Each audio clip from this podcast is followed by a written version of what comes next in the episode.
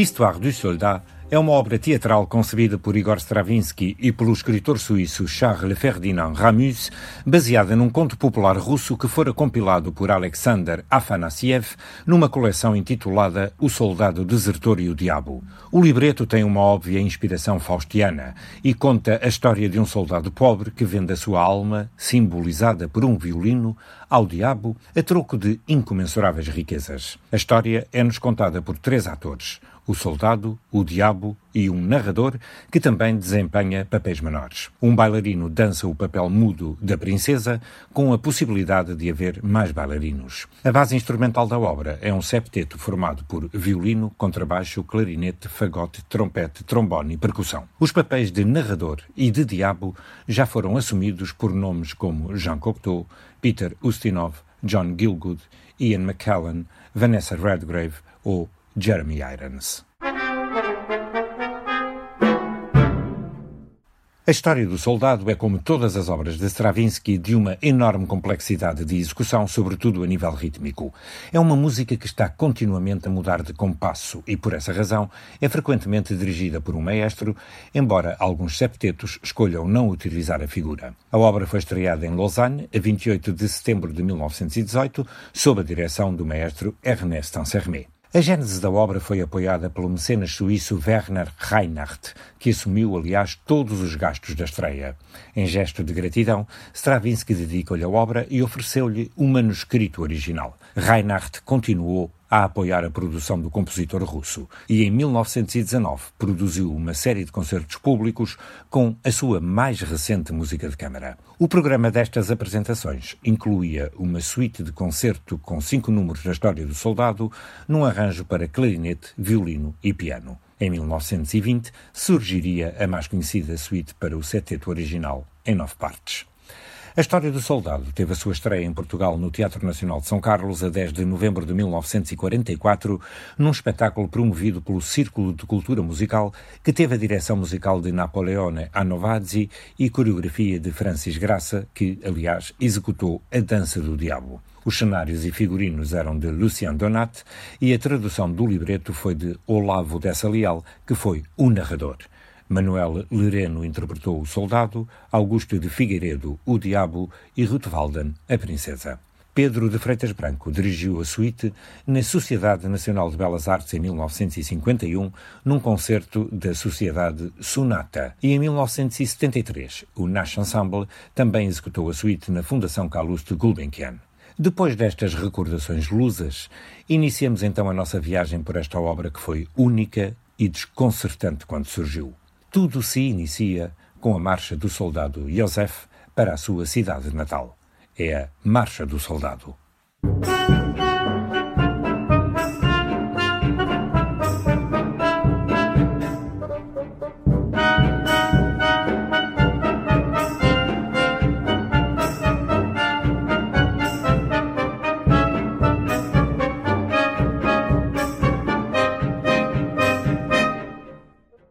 Stravinsky mergulha nas raízes populares da música.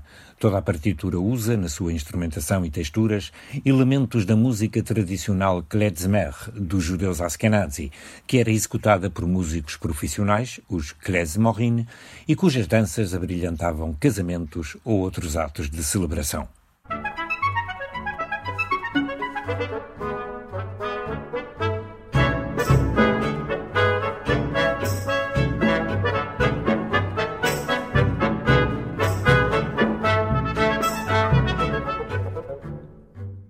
O soldado resolve descansar perto de um riacho e começa a vasculhar o seu próprio saco. Em primeiro lugar, pega na sua medalha protetora de São José. Depois, num espelho.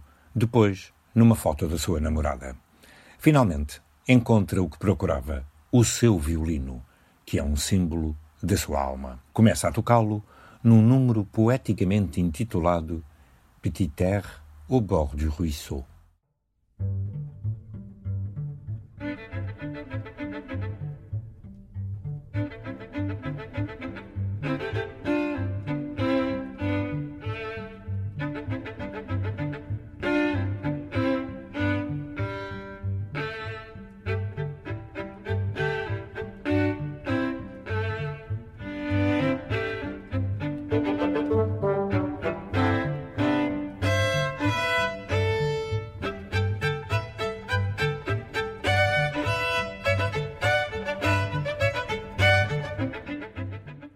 Constate-se a delicada orquestração de Stravinsky e a claríssima polifonia, premissoras de efeitos de transparência únicos.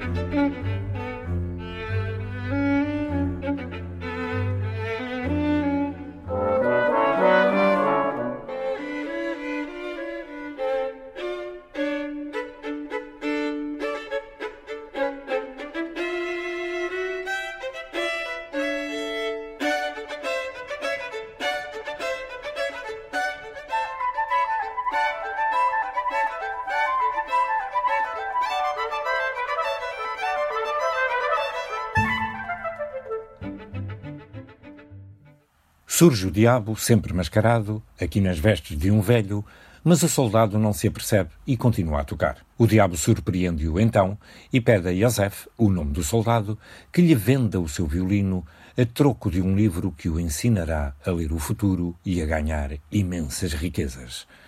Mas o soldado não sabe decifrar o livro. O diabo propõe então uma visita de três dias aos seus domínios. Assim, Joseph poderá aprender a decifrar o livro e, simultaneamente, ensinar o diabo a tocar o violino. As dúvidas de Joseph dissipam-se depois de o diabo lhe descrever a vida luxuosa que poderá alcançar se ficar com o livro. Depois desses três dias, o soldado está feliz e o diabo acompanha-o no seu regresso a casa. Stravinsky propõe-nos uma reprise da Marcha do Soldado.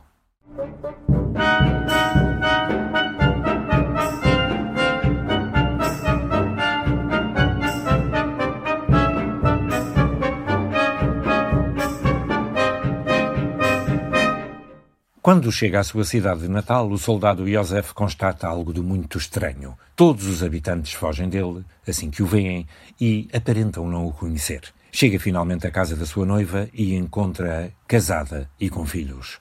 Compreende finalmente que em vez de três dias tinham passado três anos. Os residentes tomam-no por um fantasma.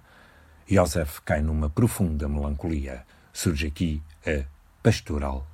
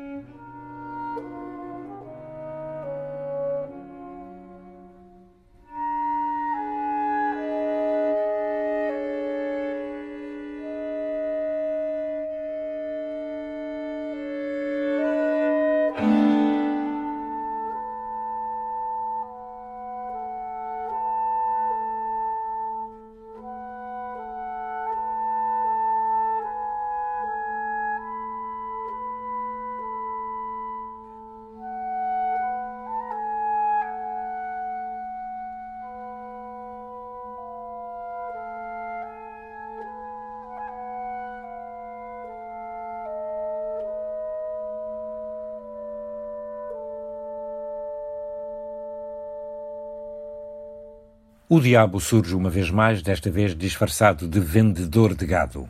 Joseph confronta-o, mas o diabo tenta acalmá-lo, recordando-lhe o enorme poder do livro. Riqueza. Um livro que vale milhões. O soldado decide então usar esse poder e, com o conhecimento adquirido no livro, depressa amassa uma enorme fortuna. Cedo constata, porém, que a riqueza de nada serve. Joseph só deseja o que tinha anteriormente, isto é, as coisas que todos têm.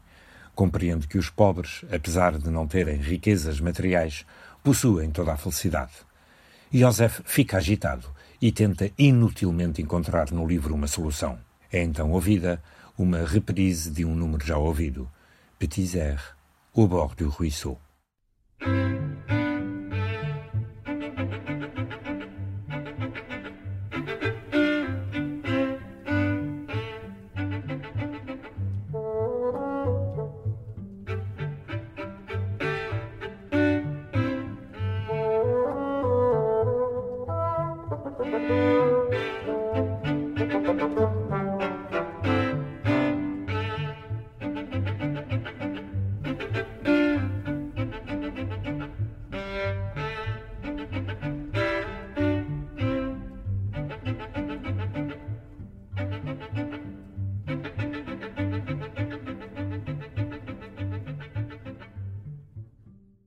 O diabo surge de novo mascarado, desta vez de velha, e tenta vender alguns artigos a Joseph. Curiosamente, um medalhão da sorte, um espelho, uma fotografia de uma mulher e, finalmente, um violino. Joseph tenta comprar imediatamente o violino ao diabo. Este entrega-o, mas o soldado constata que já não consegue tocar o instrumento. Dele não sai som algum. Joseph deita fora o livro e deixa a sua casa. Entramos na segunda parte da obra, ouvindo de novo a Marcha do Soldado.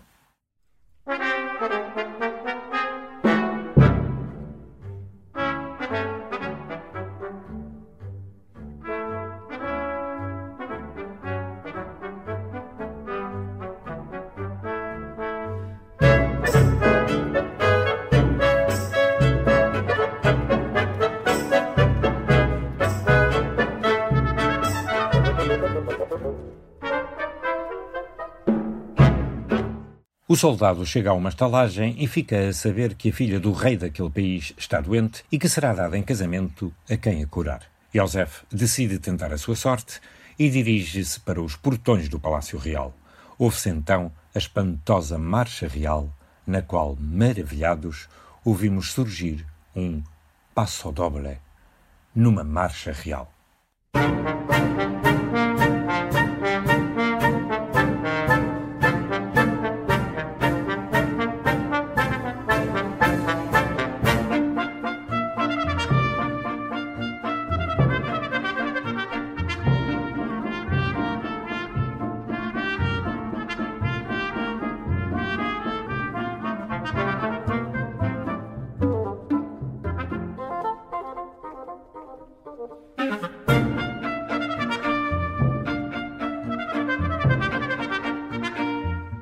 Quando Joseph entra no palácio, o diabo já lá está, disfarçado de violinista. Torna então conhecida a sua presença e desafia Joseph para um jogo.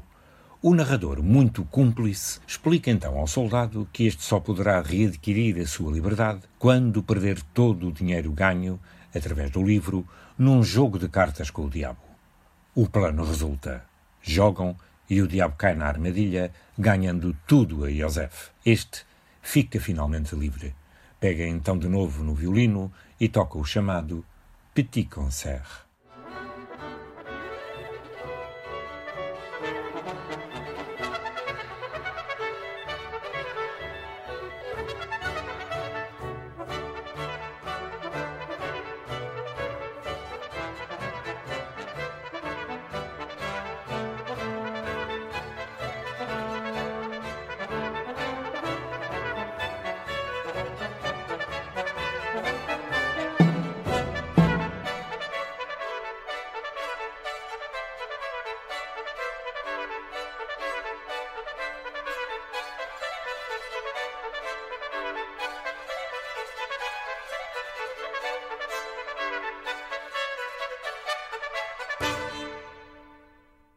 O soldado marcha depois triunfantemente para os aposentos da princesa e começa a tocar uma nova música que miraculosamente cura a jovem, que se ergue do leito e começa a dançar.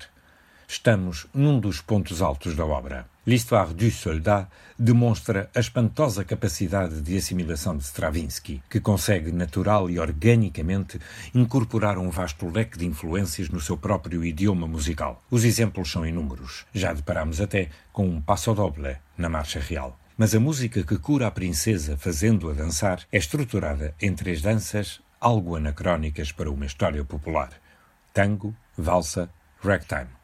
Ouçamos um pouco de cada uma delas. Em primeiro lugar, um tango.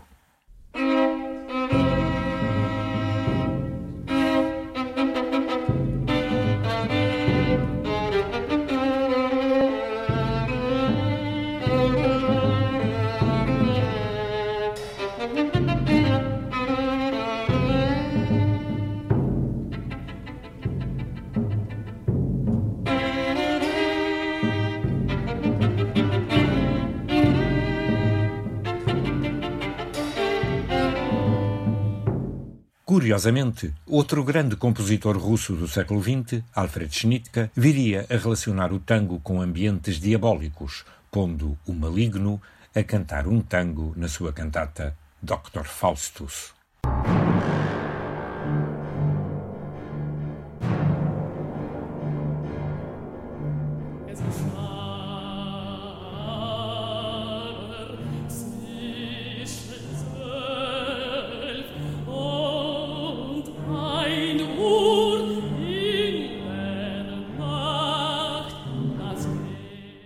Segue-se uma valsa.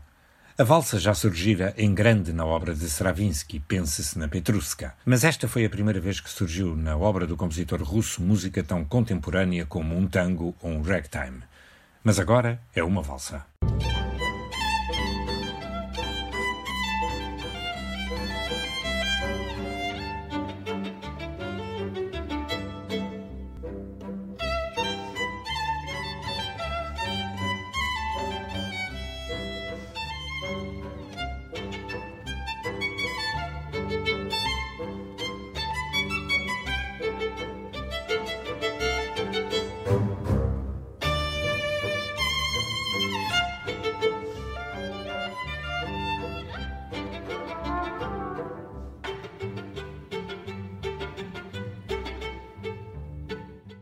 Segue-se finalmente o ragtime. Valsa ainda talvez se possa aceitar, mas tango e ragtime não se associavam mesmo a contos populares.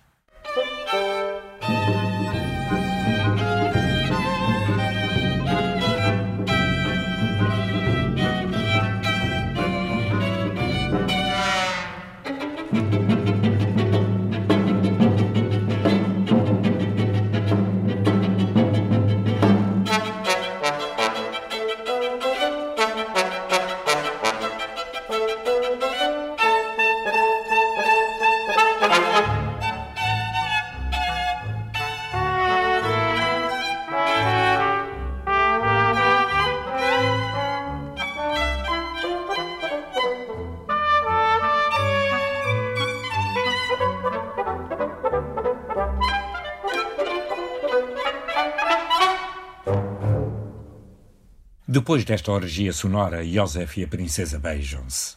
O diabo reaparece então exuberante, pela primeira vez sem disfarce. É a dança do diabo.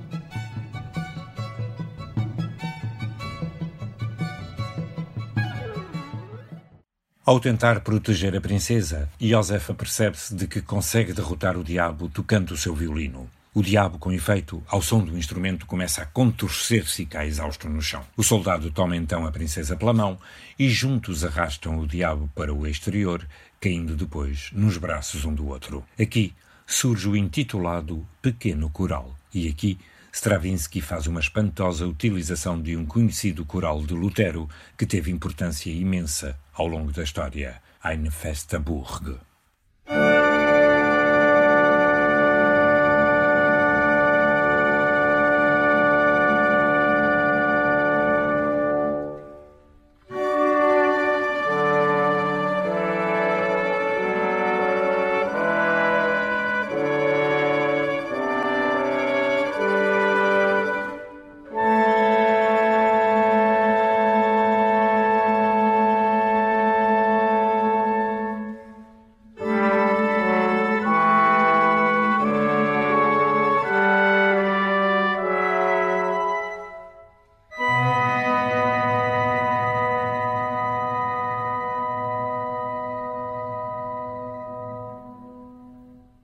O coral de Lutero, depois de ter sido escrito no século XVI, teve um radioso futuro, como provam os aproveitamentos do mesmo por parte de inúmeros compositores, de Johann Sebastian Bach a Ligeti, passando por Handel, Telemann, Mendelssohn, Meyerbeer, Wagner, Max Reger, Debussy, Glazunov, Vaughan Williams, Maurício Kagel. Este coral foi chamado o hino de batalha da Reforma pelo efeito que teve para a causa protestante, e Heine chamou-lhe mesmo a Marselhesa da Reforma.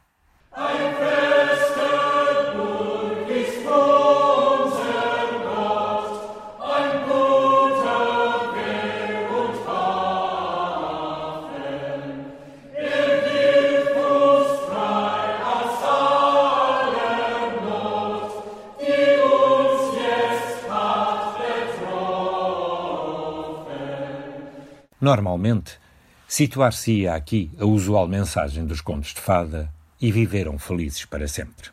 Mas nesta história, o diabo levanta a cabeça e começa a atormentar e a amaldiçoar o casal, avisando que assim que Joseph sair daquele reino, ele, diabo, voltará a ganhar todo o domínio perdido.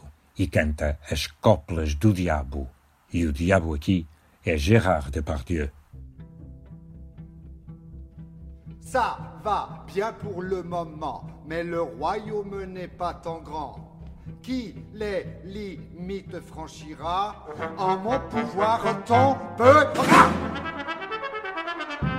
Ne poussez pas plus loin qu'il est permis, sans quoi madame sera forcée de se remettre au lit. Et quant au prince son époux, qu'il sache qu'à présent ma patience est à bout. On les mènera vivant il. A história está a terminar e há que ter uma moral, como acontece com todos os contos populares ou de fadas. Esta moral surge instrumentalmente balizada por um grande coral, uma nítida homenagem de Stravinsky a Bach. Antes das palavras, ergue-se a música.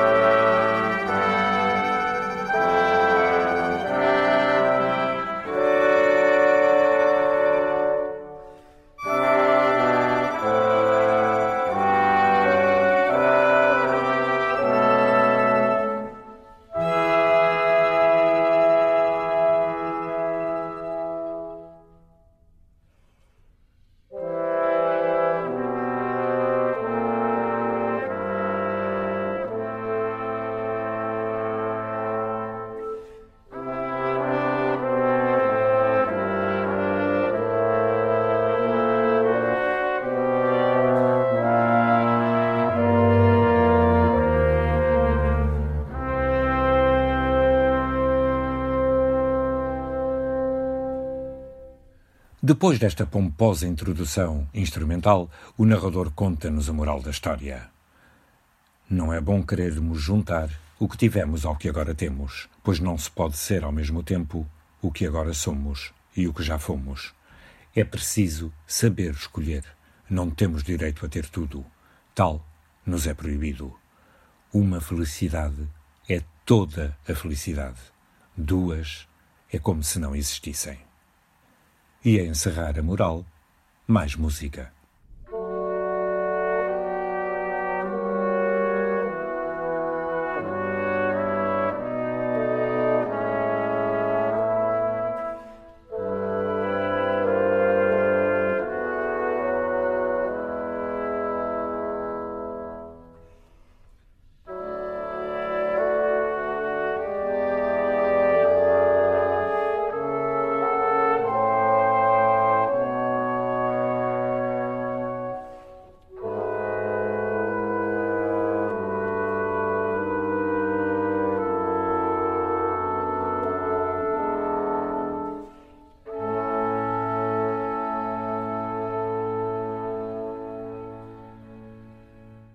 O final não se adivinha feliz.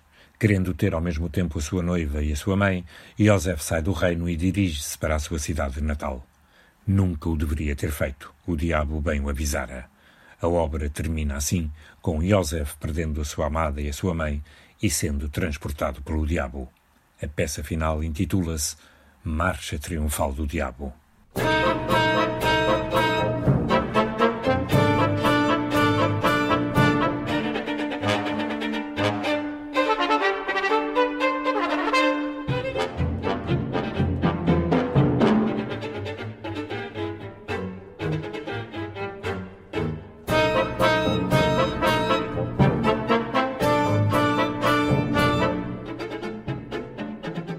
Nesta marcha sarcástica, o violino e a percussão estabelecem um intenso duelo rítmico, sendo os últimos compassos oferecidos à percussão.